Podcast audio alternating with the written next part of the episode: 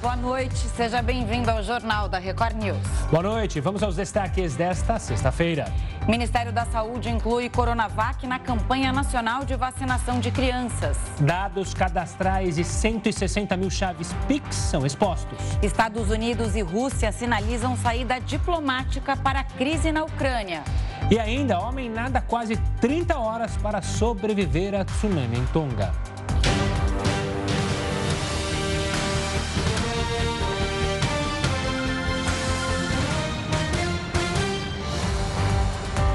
Dados de mais de 160 mil chaves Pix foram vazados, segundo o Banco Central. Quem tem as informações direto de Brasília para a gente é a repórter Renata Varandas. Renata, boa noite. Ei, Camila, boa noite para você, boa noite com para o Gustavo, olha, de acordo com, a, com o Banco Central, o vazamento de dados foi pontual e trata apenas de informações sobre responsabilidade da empresa que chama Acesso Soluções de Pagamentos. Pois é, mais de 160 pessoas tiveram suas informações divulgadas, como, por exemplo, CPF, número da conta, mas isso aconteceu entre o dia 3 de dezembro e 5 de dezembro. O Banco Central garante que aquelas informações pessoais, aquelas que a gente tem medo, como, por exemplo, senha, acesso ao extrato bancário, acesso às movimentações financeiras, que tudo isso foi resguardada, está tudo em sigilo. Bom, Pessoas que tiveram esses dados expostos vão receber mensagens pelo celular dessa instituição financeira avisando o que aconteceu. Mas o que eu acho mais importante, Camila e Gustavo, para a gente poder destacar, é que mesmo você recebendo aí é, informações no seu celular, mensagens do seu celular dessa empresa que se chama Acesso Soluções de Pagamentos, é preciso também entrar em contato com essa empresa. Porque o que, que acontece? Diante de uma notícia dessa, muitas vezes as pessoas se aproveitam, começam a mandar mensagens para qualquer celular dizendo que ela, as pessoas tiveram os dados clonados, os dados vazados, e aí você entra ali no link, clica ali no link e aí sim você tem os dados clonados. Então, recebeu uma mensagem dessa, você que é cliente dessa empresa, recebeu, mas antes de clicar em qualquer coisa, entra em contato com a empresa para ver se de fato houve algum problema, se seus dados foram vazados. Mas voltando a repetir, de acordo com o Banco Central, os dados vazados não foram importantes, foram questões assim de CPF, algum dado cadastral, mas nada sigiloso como senha, como movimentação bancária, nada disso. Então pode ficar tranquilo. Camila e Gustavo. Belíssima lembrança, Renata, porque é muito comum, principalmente pessoas mais idosas, receberem às vezes esses dados, essas mensagens e repassar os dados automaticamente, responder os questionamentos que são é, enviados nessa mensagem. Então, belíssimo ponto levantado. Você aí de casa, fique atento. Renata, obrigado pela participação. Um ótimo final de semana. Olha, a mãe do presidente Jair Bolsonaro foi sepultada hoje, no interior de São Paulo. Olinda Bolsonaro tinha 94 anos e morreu na madrugada de hoje. Ela estava internada desde segunda-feira em registro interior paulista. Olinda sofreu duas paradas cardiorrespiratórias. O presidente Jair Bolsonaro voltou às pressas para o Brasil. Ele estava cumprindo a agenda oficial em Suriname quando a morte da mãe foi confirmada. O PDT lançou hoje a pré-candidatura de Ciro Gomes à presidência da República. A convenção reuniu poucos convidados na sede do partido em Brasília. O agora pré-candidato à presidência já foi deputado estadual e federal. Também ocupou os cargos de prefeito de Fortaleza, governador do Ceará, ministro da Fazenda e da Integração Nacional. É a quarta vez que Ciro disputa a presidência da República. O pré-candidato disse que vai trabalhar pelo equilíbrio fiscal e pretende unificar programas sociais e também criar uma nova renda mínima prevista na Constituição. A variante Ômicron do coronavírus não deve ajudar os países a atingirem a imunidade coletiva. O Jornal da Record News volta já com essa e outras informações.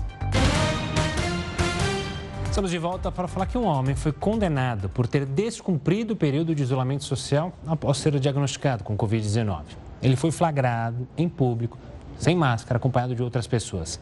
As autoridades afirmaram que a postura do homem de 29 anos constitui um grave ataque à saúde coletiva. Ele deverá pagar uma indenização de 3 mil reais por dano moral coletivo. Esse caso aconteceu em Adamantina, interior de São Paulo. Inacreditável, né? Até 3 mil reais é pouco para uma pessoa que sai infectada na companhia de outras, sem máscara, é um descaso total.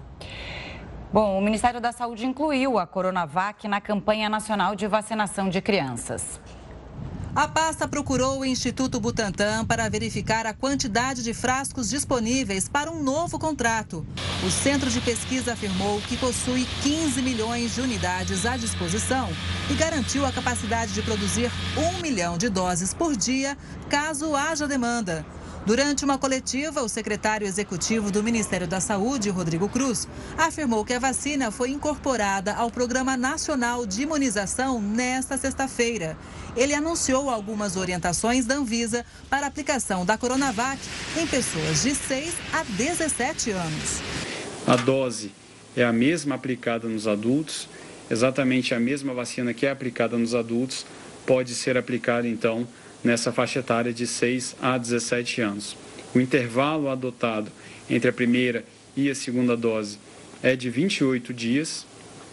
Ah, as doses não podem e não devem ser aplicadas ah, em crianças e adolescentes dessa faixa etária que são imunocomprometidas e ah, somente poderão ser aprovadas aquelas vacinas que foram fabricadas e envasadas em unidades aprovadas pela agência reguladora. O secretário também adiantou como o órgão pretende distribuir as doses pelo país. Para ter uma segurança maior na tomada de decisão, a gente questiona os estados para que os estados nos a, a respondam, dizendo qual que é o estoque que eles têm dessas vacinas e, eventualmente, se querem ou não querem receber essas vacinas pelo fato de já terem uma quantidade suficiente para poder imunizar a sua a população. Alguns estados aguardavam a incorporação da vacina no PNI para iniciar a campanha de vacinação com a Coronavac em crianças e adolescentes. Já o governo de São Paulo começou a aplicar o imunizante do Butantan nessa faixa etária ainda ontem, mesmo dia em que a Anvisa concedeu autorização para uso da marca no público jovem. Ainda sobre a pandemia, a variante Ômicron não deve ajudar os países a alcançar a chamada imunidade de rebanho contra o coronavírus. Para entender mais sobre isso, o Jornal da Record News conversa agora com a epidemiologista Carla Domingues. Boa noite, doutora Carla. Obrigado pela participação aqui conosco. Imunidade de rebanho, a gente ouviu falar lá no começo da pandemia, quando algumas pessoas defendiam que todo mundo tem que se contaminar para justamente ter imunidade de rebanho. E ao longo do tempo, isso foi ficando claro que não daria para acontecer, principalmente pelo número de mortos, que era colocar a vida das pessoas em risco. Chegou a vacina, começou a se imaginar uma imunidade por causa da vacina. Mas com esse vírus se transformando à torta e à direita, é difícil e é praticamente impossível dizer agora em imunidade de rebanho, doutora? Boa noite, Gustavo. Boa noite, Camila. É um prazer estar falando com vocês. Acho que o primeiro ponto que nós precisamos explicar para a população que as vacinas que nós estamos utilizando seja qualquer um dos fabricantes que nós temos hoje disponíveis no, no, nosso Programa Nacional de Imunizações, elas têm uma finalidade de proteger contra casos graves, internações e óbito. E para isso, as vacinas estão cumprindo um papel relevante uma vacina para criar imunidade de rebanho, que é a imunidade coletiva, ela precisa proteger contra a infecção. Quer dizer, ao, ao você se vacinado, você não vai ser infectado de novo. E, e da mesma forma, a doença, né, você não vai ter uma nova infecção. Nós estamos vendo que isso não acontece, né? Você pode ter uma reinfecção, seja pela doença, e mesmo as pessoas que forem vacinadas. Então, nós não vamos ter essa imunidade coletiva, né? Tanto pela doença quanto para a vacina. Mas sim, se nós vacinarmos a população, e principalmente com a dose de reforço, nós vamos continuar diminuindo a gravidade da doença, que esse é o nosso grande objetivo. Doutora, qual é a relevância da imunidade de rebanho, né? Seria uma espécie de salvação para a pandemia e para esse coronavírus que se espalhou e infecta tanta gente ao mesmo tempo. Agora, essa descoberta recente da reinfecção muda tudo, porque antes, como a senhora disse, acreditava-se que um número alto de infectados ou de vacinados poderia fazer com que o vírus não se espalhasse mais. Teoria que já caiu por terra. É, como eu disse, essa imunidade coletiva ela só acontece quando nós temos elevadas coberturas vacinais e de forma constante e quando nós não temos essa capacidade de reinfecção pelo vírus. Então, nós não podemos falar de imunidade de rebanho por um vírus que tem tantas mutações e que pode criar novas variantes como acontece com a vacina da gripe, né? Nós temos que vacinar todos os anos, porque o vírus muda e não é possível a gente falar de imunidade coletiva com uma única vacinação no ano. Então, nesse sentido, já fica muito claro a necessidade da dose de reforço. E é isso que a gente precisa comunicar para a população, que nós sim temos uma ferramenta fundamental para proteger a população contra a gravidade e contra o óbito. Por isso, devemos vacinar a nossa população e temos todos com a dose de reforço. Doutora, a senhora mencionou justamente mutações. Foram inúmeras cepas, né? Tanto é que o alfabeto grego, todo mundo acabou conhecendo o alfabeto grego, tamanha o número de é, variantes perigosas. A gente pode, não pode falar em imunidade de rebanho, mas a gente pode falar no esgotamento dessas cepas com a predominância da Omicron ou ainda é cedo para falar isso? Na minha avaliação, acho que é muito cedo para a gente estar falando né, que o vírus realmente vai entrar numa acomodação e que ele não vai criar uma nova variante. Nós vamos já ter a população devidamente protegida. Nós vamos ter que acompanhar a evolução dessa próxima onda que está acontecendo no Brasil como no mundo. Nós temos que lembrar que nós temos cerca de 50% da população mundial que sequer foi vacinada ainda. Em termos de países da África, tem países com 10% de cobertura vacinal. Se nós olhamos a nossa própria realidade aqui no Brasil, tem municípios que têm cobertura acima, abaixo de 30%. Então, nós, inclusive aqui no nosso país, temos condições de termos novas variantes se nós não tivermos elevadas coberturas. Então, enquanto nós não tivermos a população mundial devidamente vacinada, nós não podemos falar que não vai haver uma nova variante. E é por isso que é tão importante você pensar no próximo, né? Não é um direito individual e sim tem que pensar no coletivo e por isso que é importante se vacinar. Agora, doutora, explica o que se sabe sobre a reinfecção atualmente? É, vai, a gente está conhecendo essa, essa possibilidade da pessoa se infectar várias vezes, porque no começo a pessoa falava, ah, peguei coronavírus três vezes, fiquei diagnosticado com Covid três, mais de três vezes. A gente falava, ah, não, não sei não. Parecia papo, né? Mas, de fato, isso pode acontecer.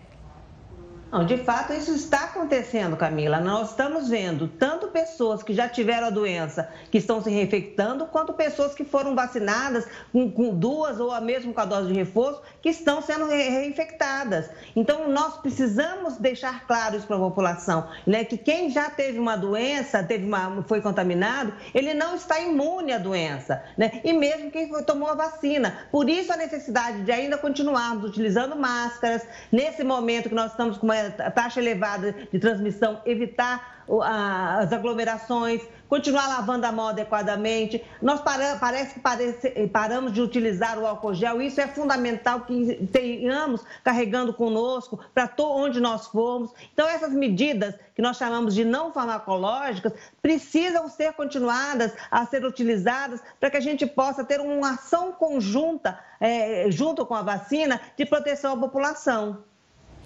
Doutora, muito se falou, principalmente no início dessa variante, a Ômicron, que ela era uma doença mais branda, ou provocava uma doença mais branda. Isso, de fato, condiz com a verdade ou é, a vacinação teve influência em justamente abrandar os efeitos da doença?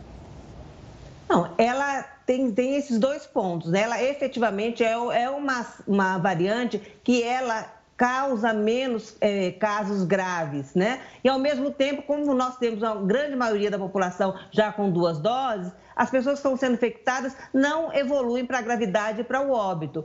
Mas a gente precisa deixar claro né, que essa situação ela precisa ainda de ter o controle. Nós não podemos abrir mão de, de, de dessas outras ações para poder evitar a gravidade. E um dado importante que a gente precisa chamar atenção: a Ômicron, apesar dela ocorrer casos mais leves, mas ela infecta muito mais. Então, se eu vou ter muito mais gente infectada, que é o que nós falamos dos grandes números, se eu tenho um grande número e eu multiplico por um pequeno número, eu ainda vou ter um número elevado de casos e de gravidade. Então, a gente não pode menosprezar essa variante, achando que pelo fato dela infectar é, com menos gravidade, que a gente está numa situação tranquila. Não, eu vou ter muito mais gente doente e, consequentemente, mais gente precisando ir para o hospital e tendo o risco de ter agravamento. Então, a gente não pode banalizar essa variante nesse momento. Doutora Carla, para a gente encerrar a entrevista, saiu agora há pouco a notícia de que São Paulo e Rio de Janeiro resolveram adiar os desfiles de carnaval para o mês de abril. O Gustavo até falou aqui outro dia, lembra, Gustavo, hum. sobre a festa do carnaval que os outros países da Europa, Estados Unidos, que já vivem uma fase mais avançada dessa etapa da pandemia, não tinham carnaval para se é, para lidar com isso. Bom, como a senhora vê então esse adiamento da festa de carnaval no Sambódromo?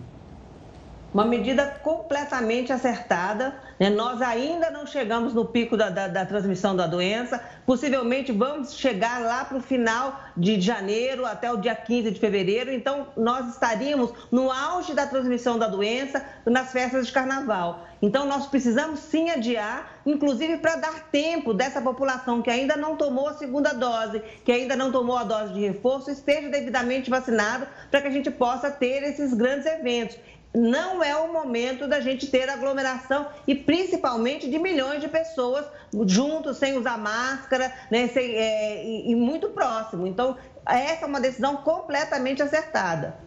Exatamente. Se é para ter aglomeração, entre aspas, é bom que a gente foque justamente no retorno às aulas, ao invés de ficar pensando em carnaval. Que o retorno seja seguro, que as crianças possam voltar, porque elas são o futuro do país.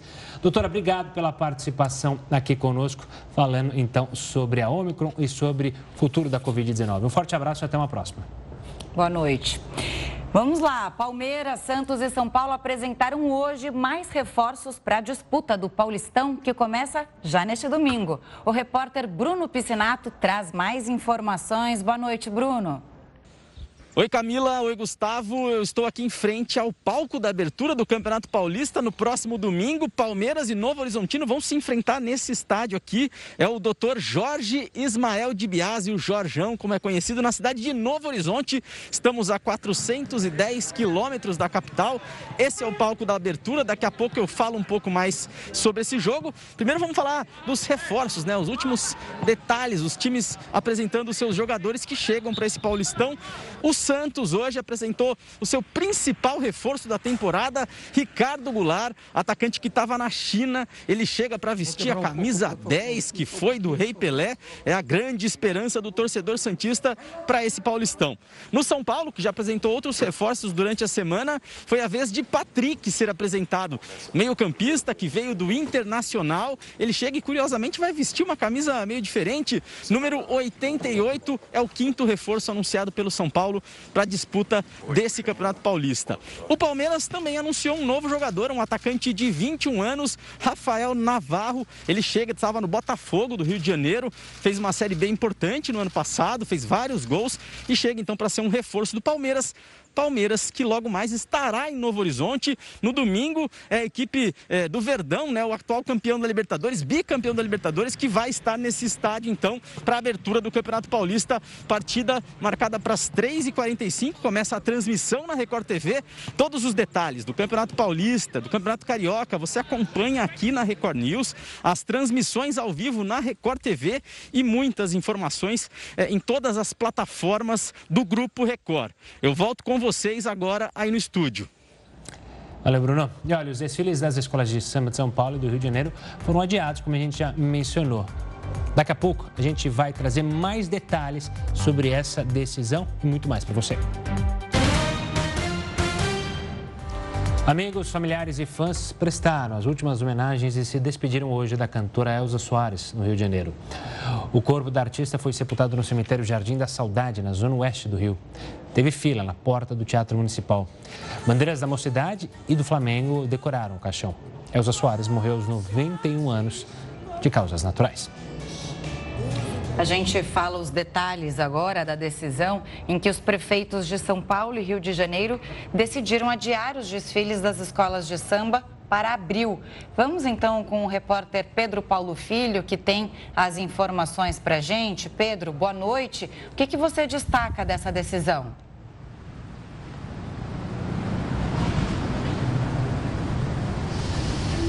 Acho que ele não está ouvindo a gente. Bom, vamos seguir com o noticiário. Daqui a pouco o Pedro Paulo Filho volta. O número de trabalhadores afastados por Covid-19 quase triplicou no ano passado. Segundo o INSS, de janeiro a dezembro do ano passado, foram concedidos quase 99 mil benefícios por incapacidade por causa do coronavírus. Esses casos representam apenas afastamentos por mais de 15 dias e que, portanto, têm direito ao benefício benefício. Olha só, o Brasil tem hoje cerca de 12 milhões de desempregados. Enquanto isso, outros países enfrentam falta de mão de obra. Recentemente, a Inglaterra disponibilizou 400 postos de motoristas e agora é a vez da Alemanha oferecer vagas. E esse é mais um assunto para Heródoto Barbeiro. Heródoto, uma boa noite. Mesmo com a pandemia, é possível conseguir empregos fora do Brasil? Olha, Gustavo, por incrível que pareça, sim. Eu estava dando uma olhada aqui na, nos, nos, números da geração de empregos esse ano no Brasil e nós uh, conseguimos gerar mais ou menos 3 milhões de empregos. Mas isso derrubou muito pouco a quantidade de pessoas empregadas. Você mesmo agora lembrou que nós temos 12 milhões de empregados no Brasil. Muito bem. Ocorre que fora do Brasil falta mão de obra. Então a gente fica, de certa forma, curioso. Escuta, por que, que sobra aqui, que não tem emprego, e lá fora eles estão procurando? Uma das razões para isso é o seguinte: alguns países do mundo, caso por exemplo da Alemanha que você citou, o número de nascimentos de jovens cai vertiginosamente. Isso é uma ideia. Os alemães todo ano perdem população. A Alemanha está encolhendo. Então não tem quem trabalhe. O atual primeiro-ministro da Alemanha, o nome dele é Scholz, que substituiu Angela Merkel, que a gente conhece tão bem, falamos dela aqui várias vezes. Ele diz o seguinte: imediatamente, imediatamente, temos que arrumar 400 mil pessoas para trabalhar, senão a economia da Alemanha vai para o brejo. De repente, 400 mil. E eles onde é que eu vou arrumar isso? Com imigrantes. Então a Alemanha está aberta, logicamente são trabalhadores qualificados, tem que ter uma certa qualificação, poderão trabalhar na Alemanha. Principalmente turco, você sabe, acho que já foram na Alemanha. É comum você entrar numa cidade da Alemanha e ver vender aquilo que aqui no Brasil se chama churrasquinho grego. Já comeram churrasquinho grego ou não? Opa, ganhou, suco aqui no centro de São Paulo. Exatamente. É gostoso. Na Alemanha chama. Na Alemanha chama kebab. Por causa da influência turca. O nome é turca kebab. Então ele tem muito turco para trabalhar na Alemanha. Agora, ainda assim, o atual primeiro-ministro da Alemanha não está conseguindo gente para trabalhar. Não, não, não. Né? Ele está com dificuldade. Então ele resolveu fazer o seguinte: vou aumentar o salário mínimo. Olha a Alemanha aí, olha que maravilha. Né? Vou aumentar o salário mínimo. Ou na Inglaterra, como a gente está vendo nessas, nessas imagens, como na Alemanha. Bom, para você ter uma ideia, o salário mínimo hoje na Alemanha, vou traduzir aqui para reais é de R$ 73,00 por hora. Espera aí. R$ 73,00 por hora. Se eu trabalhar 8 horas por dia, olha, essa aí é a porta de Brandenburgo, em Berlim. É, se eu trabalhar 8 horas, eu vou receber por dia R$ 5.840. E aí, trabalhando 25 dias, o meu salário mínimo vai ser de 14.600 reais. Quanto é que é o salário mínimo por aqui? Eu esqueci. 1.221 reais. Quebradinhos. 1.200 e pouco. Na Alemanha é 14.600. Fiz a continha aqui, 14.600. Não, espera um pouquinho. Na Alemanha as coisas são mais caras, é verdade. O custo de venda é mais caro, sem dúvida alguma. Mas o salário é um salário de 14.600 reais. Olha aí, a gente tem que calcular isso aqui é a metade de um salário de um senador da República do Brasil. É uma bela grana. Pois é. Então é dessa forma que os alemães estão trazendo. Outra coisa curiosa não é só a falta de jovens, é o envelhecimento da população. A população está ficando muito velha, porque não há nascimentos. E outra coisa, isso cai nas costas de quem? Da Previdência Privada da Alemanha, do INSS alemão, que eu não sei o nome. E, consequentemente, eles também estão preocupados, primeiro, em aumentar a idade mínima para poder se aposentar e, ao mesmo tempo, cobrar mais porque as pessoas estão vivendo mais. Olha que coisa interessante. Na Alemanha, não é o único, hein? Reino Unido também é assim, na Alemanha está assim. A Rússia também está diminuindo muito a população porque os nascimentos estão muito baixos. E não, é, e não é à toa que vários países do mundo têm dado incentivo às famílias para terem filhos. Ou seja, te paga para ter uma menina, para ter um menino, para justamente lá na frente essa criança, esse jovem, esse é, futuro trabalhador pagar a previdência dos mais velhos. Tá caro, né, Heródoto? Aqui, quando você falava, todo mundo abriu um olhão, na hora que você falou 5 mil reais, aí todo mundo, ó, 14 mil, tá, muita gente foi fazer a mala já para ir para o exterior e primeiro, tentar primeiro, essas vagas. Primeiro viu? passar no curso de alemão. alemão. Já estou estudando alemão. Já estou treinando as primeiras palavras. Michael Schumacher, Heinz-Harald Frentzen, aí a gente vai aprendendo. Até já, Heródoto. Você volta daqui a pouco, Heródoto. Tchau, obrigado. Agora sim, a gente fala com o repórter Pedro Paulo Filho, que tem os detalhes sobre o adiamento do desfiles, dos desfiles das escolas de samba. Pedro, agora nos ouve? Boa noite. Agora eu estou ouvindo, Camila. Uma boa noite para você, boa noite, Gustavo, a todos que acompanham o Jornal da Record News. Bom, uma decisão que deixa triste muito folião que estava esperando pela festa agora no final de fevereiro. Essa decisão foi tomada depois de uma reunião virtual em que participaram o prefeito aqui do Rio, Eduardo Paes, o de São Paulo, Ricardo Nunes, além dos secretários de saúde de cada cidade e o presidente das ligas das escolas de samba. A data oficial foi marcada, então, foi mudada do final de fevereiro para o feriado prolongado de Tiradentes. Feriado que começa numa quinta-feira, dia 21, vai até o domingo. Mas a programação completa oficial do Carnaval, de 2022 ainda vai ser divulgada segundo as prefeituras.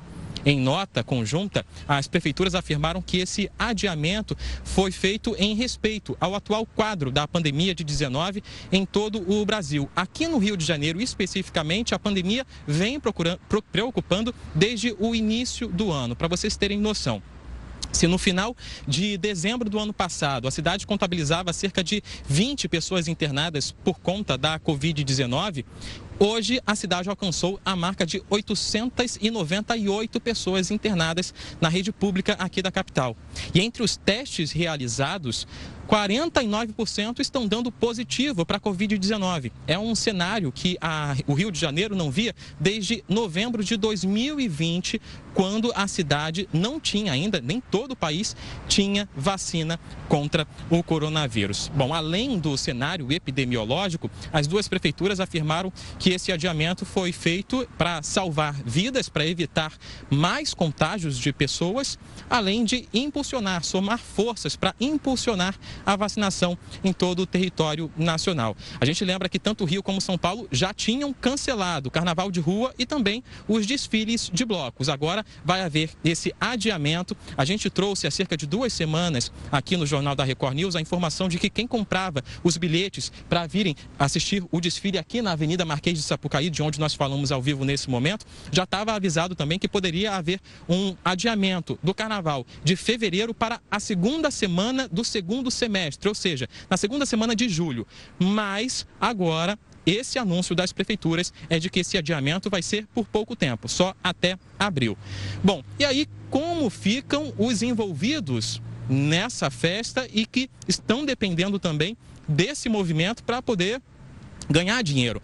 Bom, em nota, a associação que representa a rede hoteleira aqui do Rio de Janeiro disse que entende o momento vivido pelo país e respeita a decisão de especialistas da ciência, mas se mostrou otimista. De acordo com a associação, desde o Réveillon, a taxa de ocupação da rede hoteleira está em 75%, se mantém em 75%. Para o carnaval, se fosse realizado agora em fevereiro, eles esperavam que a ocupação chegasse a 85%, mas ainda estão otimistas. Isso porque no ano passado, quando não houve nenhum tipo de festejo, nem aqui na Marquês de Sapucaí, nem desfiles de blocos de rua na capital fluminense, a rede hoteleira chegou a ter 80% da ocupação. Portanto, a gente agora aguarda os detalhes dessa programação, tanto aqui no Rio como em São Paulo, mas a certeza é de que vai ser nesse feriado prolongado de 2022, isso se o cenário epidemiológico ajudar até lá. Eu volto com vocês. Então quer dizer que a Marquês de Sapucaí, que está aí atrás de você, vai continuar vazia, não se sabe até quando, num primeiro momento, até abril. E eu queria saber de você e do Gustavo se vocês ficaram tristes que o Ziriguidum foi adiado. Olha, você sabe, Camila, que eu gosto muito de samba, mas eu sou um carioca um pouco desnaturado. Eu nunca vim assistir aos desfiles do grupo especial, só vim assistir ao grupo de acesso aqui na Marquês de Sapucaí. Mas não perde nada, é um espetáculo muito bonito e apesar de a gente ter adiado um pouco esse festejo aqui na Marquês de Sapucaí, os preparativos continuam. Em nota, a Liesa informou que as escolas de samba já estavam com quase tudo preparado, vão continuar em todo, a todo vapor para trazer uma festa ainda mais bonita para cariocas e turistas. E agora há pouco, aqui atrás, é que agora não dá mais para ver. Mas tinha inclusive integrantes de escolas de samba já ensaiando para um carnaval que não vai ser em fevereiro, mas vai ser transferido, se tudo der certo, para abril. Se Camila. tudo der certo. Valeu, Pedro. Eu confesso que acho muito bonito, mas não tenho o menor gingado para sambar, então é melhor eu só ficar assistindo do que participar. Pedro, um ótimo final de semana para você. O, o, carnaval bonito é o carnaval com segurança.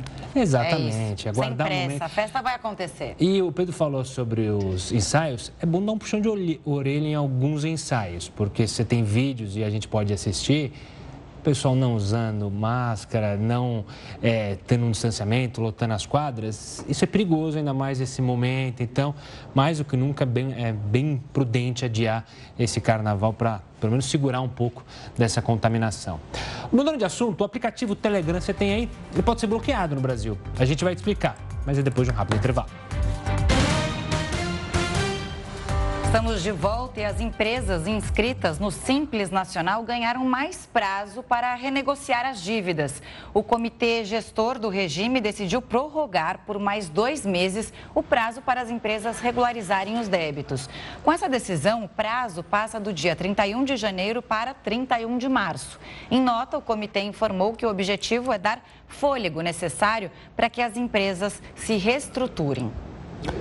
Aposentados e pensionistas do INSS vão ter que fazer a prova de vida. O procedimento volta a ser exigido após três meses de suspensão. Voltamos a falar com o Heroto Barbeiro. Heroto, o que acontece se a pessoa esquecer de fazer a prova de vida? E eu conto até um detalhe: minha mãe teve que fazer a prova de vida, mas você acredita que ela foi tentar fazer a prova de vida, mas estava fechado? Porque os funcionários teve uma crise ali de Covid-19, então a agência estava fechada, não tinha funcionário para atender. Gustavo, sabe que tem gente que nem precisa fazer isso. Uhum. Eu estava olhando aqui, alguns senadores que não se elegeram na última eleição foram pedir aposentadoria. Lógico. É, não é? A gente tem que contribuir agora há 40 anos. Era 35, passou para 40. Um senador da República contribuiu por 24 anos e se aposentou. Olha que maravilha. Só para a gente ilustrar Quanto foi a aposentadoria dele? 25 mil reais mensais. Quanto é o top que a gente falou aí ontem, outro Sete, dia aqui? 7 mil, né? 7 mil e pouquinho. 7 mil. 7 mil depois de contribuir durante 40 anos no topo. É. Senão você não pega 7. Não pega. Aqui ele contribuiu 24 e se aposentou com 25 mil reais. Esse não precisa fazer prova de vida, porque a gente já sabe dele. Né? Nós estamos contando a história aqui, é sinal que o homem está vivo. A única questão é que nós é que estamos bancando a aposentadoria dele. Estou falando do senador de 2018. De lá para cá a coisa mudou um pouco. Mas tem um detalhe interessante. É, a pessoa, é, Gustavo, não precisa necessariamente ir numa agência bancária é, para fazer a prova de vida. Pode ser na agência bancária, pode ser no caixa eletrônico, ou pode ser, a gente mostrou agora um pouquinho a imagem, do meu INSS, que é o aplicativo lá, ou o telefone 155. Então não precisa Você chegar na porta da. Tá aí, tá aí a porta da Previdência, bater na porta e dizer: Olha, eu estou vivo, bota aí que eu estou vivo. Não sou um fantasma. Então a pessoa precisa, precisa. Por que razão? Porque muitas vezes a pessoa morre e alguém fica recebendo o benefício, aposentadoria ou pensão em nome da pessoa que morreu. Vocês devem ter ouvido falar já que na época da República Velha no Brasil, até morto, até morto votava. O cara morria, eles guardavam o título de eleitor do cara e no dia da eleição, os mortos saíam do cemitério e iam votar lá no candidato coronel. Aqui, na, aqui, no, aqui não era no dia das bruxas que, o, que os mortos voltavam à vida, era justamente no dia da eleição. No dia da eleição, era diferente. Agora, aqui é exatamente a mesma coisa. Agora, nós mostramos agora um pouquinho uma senhora com dificuldade de locomoção para ir até a agência do INSS. Não precisa. A pessoa faz uma solicitação pelo telefone 155 e no caso de pessoas idosas com mais de 80 anos ou que tenham dificuldades de locomoção, essas pessoas então poderão receber uma visita de um funcionário do INSS para testar que ela, que, ela, que, ela, que, ela, que ela está viva. Agora, precisa fazer a prova? Precisa. Houve a suspensão durante o período? Houve, por causa da pandemia. Mas de outubro para cá, de outubro do ano passado para cá, essa prova, então, ela é necessária fazer. Para concluir, nós falamos também recentemente aqui que o benefício do INSS eh, foi reajustado, foi aumentado, hein? Foi reajustado em 10%, que é o valor da inflação desse ano. Muito bem. Agora, as pessoas precisam entender o seguinte: se ela mudou ou não de categoria para contribuição. Quem ganhou um salário mínimo recolhe 7,5% para o INSS. Quem recebe o salário mais alto recolhe 14%. Isso não é um imposto. Isso é uma contribuição para que o indivíduo possa receber no final da vida de volta o dinheiro que ele pagou na folha de aposentadoria. Mas é necessário? Sim, se não, é bloqueado. E se for bloqueado, aí vai ter que ir lá na agência bancária. Boa, Eurato. Sextou, hein? Sexta voo. Vá descansar. Sexta voo é bom. Sexta voo é bom, né? Eu acho que foi você que criou, se não me engano. Mas curta o seu final de semana e segunda-feira estaremos juntos novamente para trazer muito mais informação. Combinado? Beijo grande. Mais, obrigado, gente. Tchau, tchau. Próximo. Obrigado. Vamos falar do cenário internacional. Estados Unidos e a Rússia concordaram em continuar as conversas sobre a situação da Ucrânia. Os países, no entanto, ainda não chegaram a um acordo. Depois de uma reunião diplomática em Genebra, na Suíça, americanos e russos não tiveram grandes avanços nas negociações. O secretário de Estado americano, Antony Blinken, afirmou que, caso a Ucrânia seja atacada, o país dará uma resposta rápida e imediata. Já o ministro das Relações Exteriores da Rússia, Sergei Lavrov, disse que Moscou aguarda respostas de garantias de segurança. Os dois países podem realizar novas reuniões sobre o assunto em fevereiro. Já a relação dos russos com a OTAN segue conturbada. O país exigiu a retirada de tropas militares da aliança, da Bulgária e da Romênia. As autoridades russas defendem o retorno às bases de 1997, quando os dois países não faziam parte da OTAN. Em resposta, o governo da Bulgária afirmou que escolhe sozinho as formas de defender o país. O aplicativo Telegram já foi bloqueado em 11 países na intenção, né, Gustavo, de prevenir a propagação de fake, fake news. Aqui no Brasil, a Justiça Eleitoral também estuda fazer o mesmo com a plataforma antes das eleições desse ano. Para entender melhor esse processo, conversamos com Diogo Reis, que é professor de Direito Eleitoral e Digital da Universidade Mackenzie. Boa noite, professor. Queria que o senhor explicasse é, qual é o objetivo e por que essa questão né, com o Telegram? Perfeito. Boa noite, é um prazer falar com vocês. A gente tem tido eleições cada vez mais digitais. Elas estão pelos aplicativos, redes sociais e diversos sites por aí. O, o, o que a Justiça Eleitoral tem buscado é uma parceria e um atendimento das decisões da Justiça Eleitoral por meio dessas plataformas. Assim tem sido feito com o Facebook, Instagram, WhatsApp, YouTube, Google, Twitter, TikTok, Porém, o Telegram, que é um aplicativo de mensagens, não respondeu nenhuma comunicação da Justiça Eleitoral Brasileira. É, nos próprios termos do Telegram, naqueles perguntas e resposta, eles dizem que não entregaram nenhum documento, nenhum dado a nenhum governo. Então, há uma prática institucional do Telegram que se recusa a cumprir determinações judiciais ou ter algum diálogo institucional com países como, como o Brasil e tantos outros países aí. E daí a grande preocupação. O Telegram em si, ele não é um ilícito, algo irregular. Mas se ali dentro estiver circulando conteúdo irregulares, como, por exemplo, fake news das eleições e tantas outras coisas, a justiça eleitoral e a justiça brasileira como um todo seria ineficaz, porque determinaria alguma ação e o Telegram não sequer responde às mensagens do Estado brasileiro. E daí a grande dificuldade de lidar com essa situação. Professor, quando a gente fala em proibir um aplicativo, no caso, vem o debate sobre a liberdade de expressão. Esse é um grande problema que justamente torna essa decisão, essa possível decisão de bloquear o aplicativo, criar uma polêmica ainda maior, não? Sem dúvida. Ah, a gente, quando a gente pensa no bloqueio de um aplicativo, de uma ferramenta de tecnologia que não é ilícita, irregular, ilegal por si mesmo, a gente está falando de algo muito grave e que pode atentar contra a livre iniciativa, a livre concorrência e também outros direitos, como a liberdade de expressão dos cidadãos, como você colocou. O, esse talvez seja o grande desafio. No Brasil, a gente tem o Marco Civil da Internet, que é como se fosse a constituição da, da internet, e nessa lei há a previsão do artigo 12, inciso 3 e 4, que se refere à suspensão temporária de aplicação de internet ou banimento, né, a exclusão dessa aplicação do país. Esses dois dispositivos, essa lei é de 2014, o Marco Civil da Internet, mas esses dois dispositivos estão em discussão no Supremo Tribunal Federal.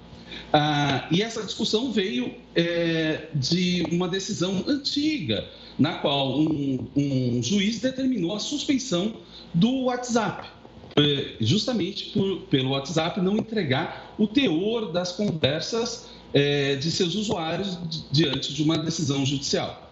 Porém, há uma diferença sensível entre um caso e outro.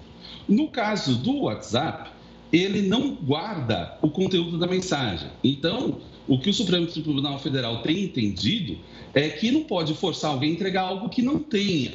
Já no caso do Telegram, se ele tem ou não tem é, esse conteúdo, né, criptografado ou não criptografado, parece que esse, a gente nem chegou nessa fase, já que o Telegram sequer respondeu o bom dia da justiça brasileira. Então, a gente tem zero contato com, com, com essa aplicação. O que poderia já uma interpretação diferente da do WhatsApp. O WhatsApp respondeu, mas disse: eu não tenho isso que, senhor, que, vocês me pedem. Já o Telegram sequer respondeu. Mas há uma grande sensibilidade e, e a gente, toda vez que procura um, um, uma ação como essa, ela é extremamente drástica e levanta muitos debates democráticos acerca do tema. Professor, uma questão é exatamente essa, né? Foram feitos vários contatos por parte do presidente do TSE com o Telegram e aí não teve resposta em nenhuma das tentativas. E é, a questão é que eles não têm representante legal aqui no Brasil nem sede, então o contato fica muito difícil de se fazer. Agora, é, 11 países já bloquearam justamente por essas explicações que você deu. Acho que o Brasil deve estar nesse caminho para tentar ter uma maior moderação do que vai circular nas eleições de 2022. Obrigada pelas explicações, boa noite e até uma próxima. E um homem teve que nadar por quase 30 horas para sobreviver ao tsunami em Tonga. O Jornal da Record News volta já com os detalhes. A atriz Elisângela foi internada em estado grave nesta quinta-feira, com sequelas da Covid-19. Segundo a assessoria de imprensa da artista, ela se sentiu mal na quarta-feira. A atriz, de 67 anos, foi internada em estado grave, com problemas respiratórios. Ela não precisou ser entubada. Elisângela não tomou nenhuma dose da vacina contra a Covid-19 e se posiciona contra a imunização. A cidade de São Paulo registra falta de vacina contra a gripe em 68% dos postos de saúde. De acordo com o filômetro da prefeitura, a região mais afetada é a Zona Sul. Por lá, o problema ocorre em 142 dos 163 postos. A falta de doses se estende para as regiões leste, oeste e norte. A campanha de vacinação contra a gripe foi estendida para o público geral em dezembro do ano passado, quando a cidade lidava com o avanço do vírus influenza. O Ministério Público de Munique, na Alemanha, investiga 42 padres da Igreja Católica por suposto envolvimento em casos de pedofilia. A investigação tem como base um relatório independente encomendado pelo Vaticano que identificou padres e bispos católicos ainda vivos que podem ter tido envolvimento em abusos sexuais contra menores. Segundo o documento, quase 500 crianças foram vítimas de pedofilia entre 1945 e 2019, na Arquidiocese de Munique e Freising, na Alemanha. Todos os casos teriam sido encobertos por religiosos do alto escalão da Igreja Católica. Em quatro dos supostos abusos, o acobertamento teria tido a colaboração do Papa Emérito Bento XVI, que foi arcebispo de Munique, ainda sob o nome de batismo, Joseph Ratzinger. Bento XVI, que renunciou ao papado e hoje, aos 94 anos, vive no Vaticano, nega as acusações por meio de advogados. A Agência Nacional de Aviação Civil autorizou que o aplicativo de delivery de comida realize entregas com drones. Essa é a primeira vez que a ANAC chancela esse tipo de operação. As entregas poderão ser feitas num raio de 3 quilômetros. O aplicativo ainda não anunciou quando o novo modelo vai começar a funcionar. É o futuro, quem sabe daqui a pouco você aí no seu apartamento vai receber pela janela o seu hambúrguer, a sua pizza, não vai nem precisar descer até a portaria. E quem sabe ele chega quente, né? Porque hoje em dia e também não é chega... um problema. E torcer para ele não chegar com a pizza virada molho de tomate todo na caixa. Vamos ver como vai ser. E olha esse caso, o sobrevivente nadou quase 30 horas em busca de refúgio após o tsunami em Tonga. Lisala Folau, de 57 anos, recebeu o apelido de Aquaman da vida real por atravessar flutuando 7 quilômetros e meio até o mar da ilha de Atata. A parte mais assustadora para mim foi quando as ondas me levaram da terra para o mar. O aposentado tem deficiência motora e estava trabalhando em uma reforma da própria casa quando o incidente aconteceu. Ele teve dificuldade de se locomover, por isso conseguiu boiar até a ilha principal. Tudo se foi, mas meu coração está em Atata. Fui criado lá, meus pais estão enterrados lá e voltarei para lá um dia. Do outro lado do Oceano Pacífico, mais de 20 praias do Peru foram contaminadas por mais de 6 mil barris de petróleo vazados durante o tsunami. O desastre ambiental foi provocado pelas ondas que se formaram depois da erupção de um vulcão no sábado. O governo peruano recrutou voluntários para ajudar na limpeza das praias. Já pensou nadar por 30 horas? É muito instinto da sobrevivência. E também saber nadar, né? Pois é. Bom, mudando de assunto, a Confederação Brasileira de Futebol vai exigir que atletas inscritos nos torneios de 2022 estejam com a vacinação completa contra a Covid-19. A determinação está no Guia de Médico, Guia Médico de Medidas Protetivas para o Futebol Brasileiro. O documento foi publicado hoje. O comprovante de vacinação será exigido para todos os atletas relacionados em partidas organizadas pela CBF. A entidade também orientou que as federações estaduais façam a exigência de vacinação nos campeonatos regionais. Os moradores de Bangkok, na Tailândia, têm uma nova paisagem para admirar. As autoridades locais plantaram cerca de 30 mil sementes em dezembro e agora elas estão em plena floração. Os moradores de Bangkok estão admirando os milhares de girassóis. E olha só, eles ficaram até que escondidos diante de tantas flores e aproveitaram para tirar aquela selfie. Isso é relaxante, sinto que estamos no campo. Não precisamos viajar muito para lugares para ver os girassóis. Podemos vê-los aqui mesmo em Bangkok. Por causa da pandemia, a indústria tailandesa do turismo foi muito prejudicada. Fiquei preso dentro de casa por causa da pandemia, então precisava de um pouco de ar fresco. Quando cheguei aqui e vi esses girassóis, me senti tão revigorado. E eu amo a cor amarela. E quem quiser apreciar a plantação precisa ser rápido, já que o girassol tem um curto tempo de vida. Maravilhoso. Gostaria de ir lá fazer uma selfie? Ia adorar. Uma selfie, fazer, É. encher o seu feed de girassóis? girassóis. O duro é se comunicar com o pessoal lá, né? Língua difícil de entender. Não me provoca que eu vou ter acesso Não de falei riso. nada, gente. Que horror. O Jornal da Record News fica por aqui. Muito obrigada pela companhia. Ótimo final de semana. Tenha um ótimo final de semana, mas fique muito bem acompanhado agora com o News das 10 com a Kelly Godoy. Uma boa noite. Tchau, tchau.